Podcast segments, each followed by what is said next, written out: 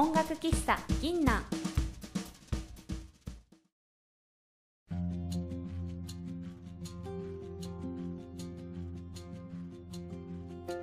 こんばんは歌と朗読の由美です。サックスのしおりです。この喫茶店はもっと気軽にクラシック音楽が聴ける場所があるといいなという思いを込めて始めました。おすすめの曲をセレクトしてこの曲ってどんな曲？という素朴な疑問を3人で考えながらお話しする番組です。番組の最後では私たちの演奏をお届けしますのでぜひゆっくり楽しんでくださいね。今回はファティが忙しく急遽お休みすることになりまして歌とサックスだけで何か演奏しようかとも考えてみたのですが、えーなかなかシュールなことになりそうだったのでおとなしくお話をする回にしようかなと思います。演奏を楽しみにしてくださった皆様すみません。すいません。来月はエルガーをお届けします。えーせっかくお話だけの回ということなので今までにいただいたお便りを紹介できればいいなと思います。今まであんまりご紹介できていなかったのですがお便りはメールであったり Twitter や Google フォームを通していただいていましてすべ、えー全てメンバー全員でとても嬉しく読ませていただいています。はい、ありがとうございます。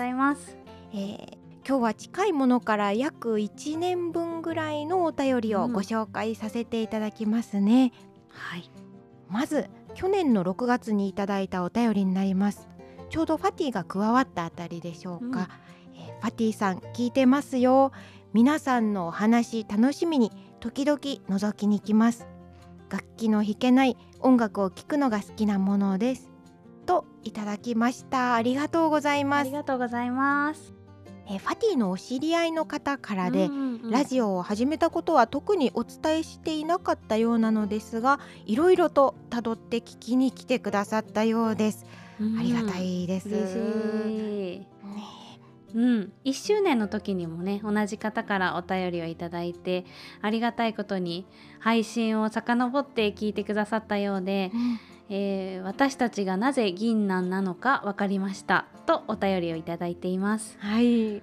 なぜ銀杏なのかっていうのは初回の配信でねお話ししたのかな？ね。ねまあもともと同じ大学の同じ寮に住んでいた3人で始めたっていう番組なので寮の名前を拝借して音楽喫茶銀杏という名前にしました。あそうだったそうだった。ねえうん。番組名も結構真剣に候補を出し合って決めた記憶が、あるよね、うん、ちょっとさ昔のメモを遡ってたら、うんうんうん。このタイトルが決まる前の候補が出てきたんだけど、覚えてるかなゆみちゃんまず銀杏トリオのお部屋っていうのが。お部屋ね。確かに。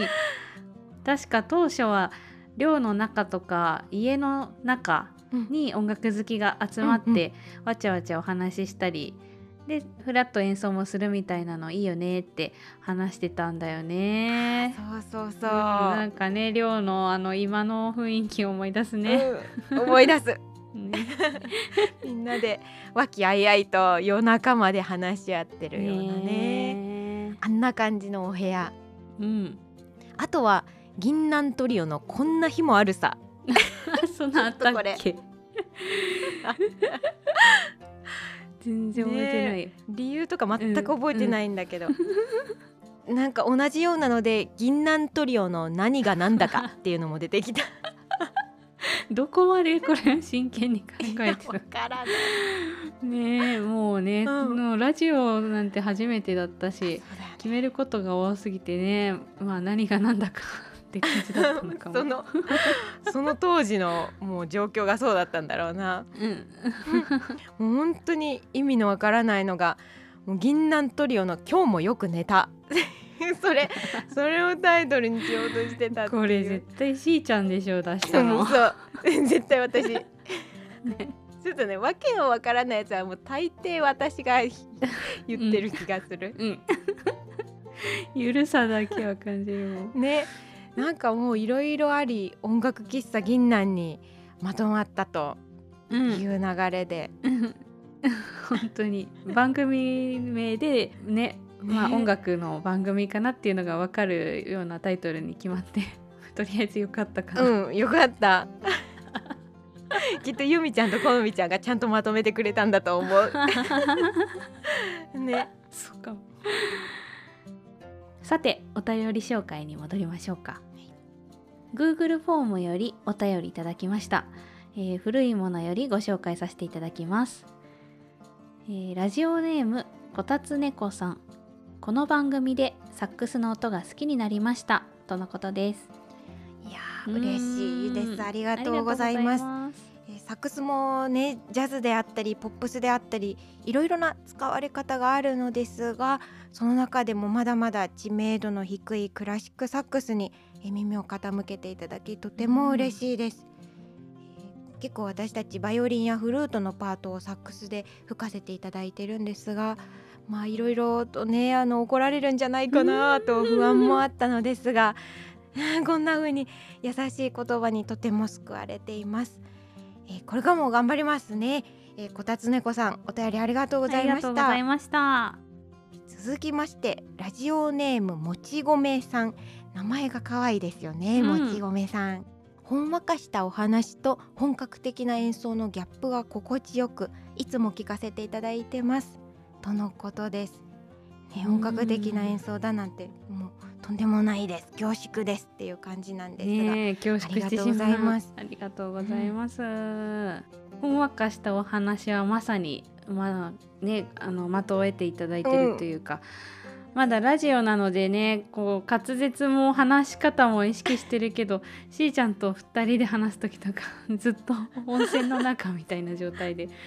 そう 半分溶けて。そう。もうほぼ溶けてる状態で。でもなんならうちに集まった時とかいつの間にかみんな寝てるもんね、うん、うん。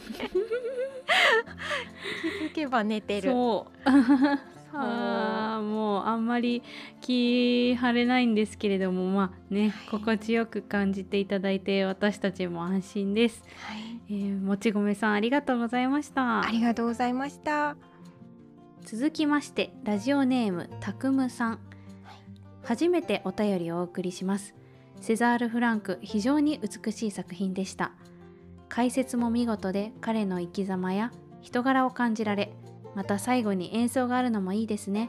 また聞かせていただきます。とのことです。ありがとうございます。嬉しい。うん。28話を聞いてくださって感想をいただいています。うんちょっと変わった編成ではあるんですけれどもまあ曲の良さが伝わってね嬉しいね。うん嬉しいです。うん。セザール・フランクはたくむさんのおっしゃる通りこう人柄や生き方に優しさを感じられる作曲家ですよね、なので彼の弟子や周りの人が残した言葉からもその様子が伝わってくるのでラジオ制作で彼を調べるために曲への敬意が深まってきたのを覚えてます。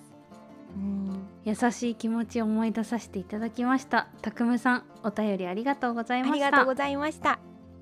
続きましてラジオネームみちさん。最近いただいたあのーお便りメッセージになります。うん。感想は初めてです。皆さんのお互いを大事にする感じが心地よかったです。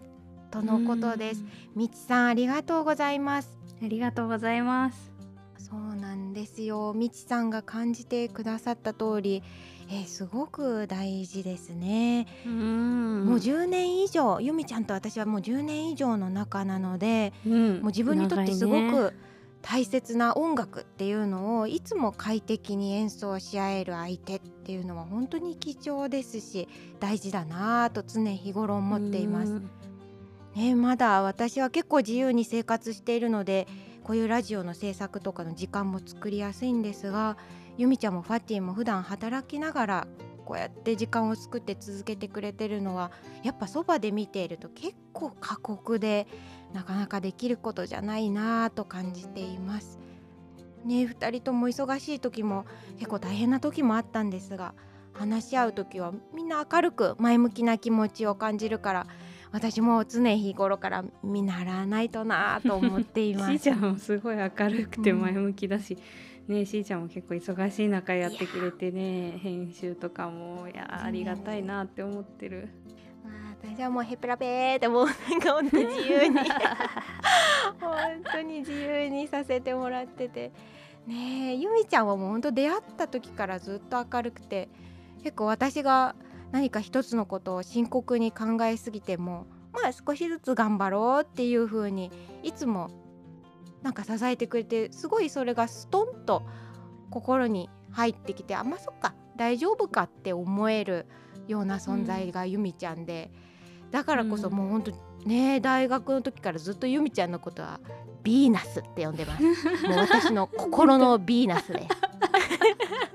ビーナス言ってたねずっとビーナスビーナスだとか言ってます。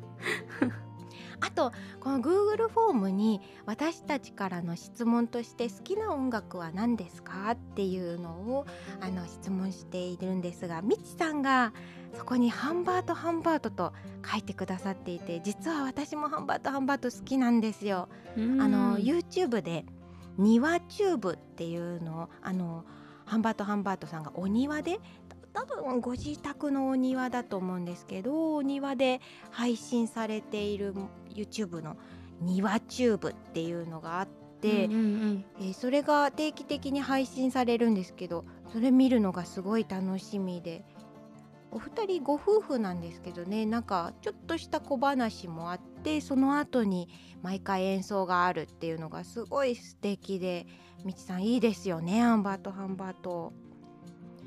でえー、ハンバートハンバートがお好きなみちさんならきっと共感していただけるかなと思うんですがサボテン高水春奈さんおすすめですインスタグラムで日曜日のお昼におやつタイム配信っていうのをされているんですけどすごく癒されるのでぜひ聞いていただけると嬉しいです。みちさんお便りありがとうございました。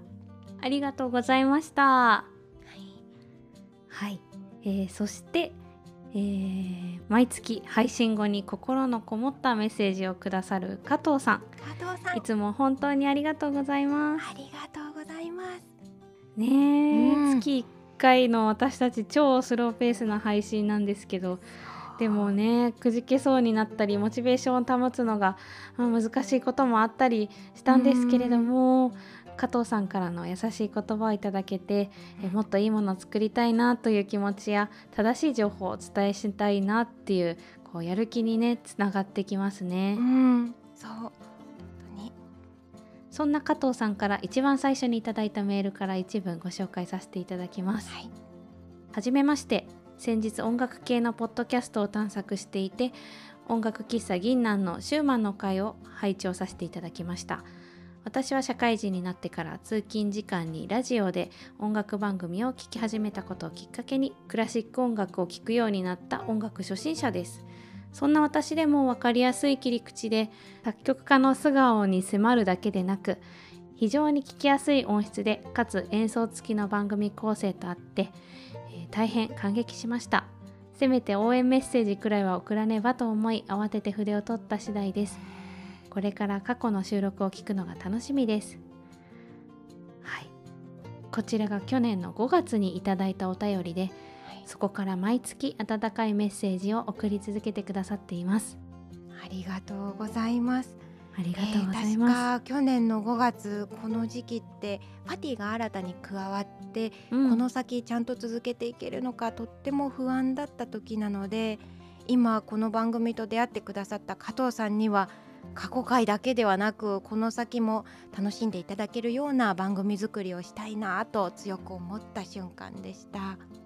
うんねあの時期ちょうどそうだよね、ね、そうそうそう多分配信が4月、5月とできていなくて、うんうん、ちょっと空いてたもんね。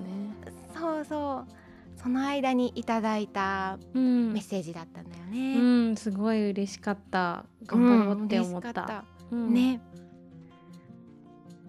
今回はたまたまパティが忙しいよ休憩欲しいっていうことで急遽お便りの回になってしまったんですがこうやって声に出してみると本当にたくさんの方に見守られながら音楽喫茶銀杏があるんだなと改めて感じたね。そうだね。再確認できたね、うん。えー、まだ全てのメッセージはご紹介できなかったのでまたご紹介できればいいなと思思います。え皆様たくさんの温かいメッセージ本当にありがとうございます。ございます。これを糧にえ今後も続けていこうと思います。はい。楽しみにしていてください。はい。さて今日の番組を聞いてくださった皆様もよろしければ概要欄のお便りフォームやメールアドレス Twitter から感想やリクエストをぜひお寄せください。YouTube では演奏の部分だけを自作の絵に添えてお届けしていますので音楽喫茶銀南で検索しぜひそちらも合わせてご覧ください。次回こそはエルガーの朝の歌をお届けいたします。お楽しみに。お楽しみに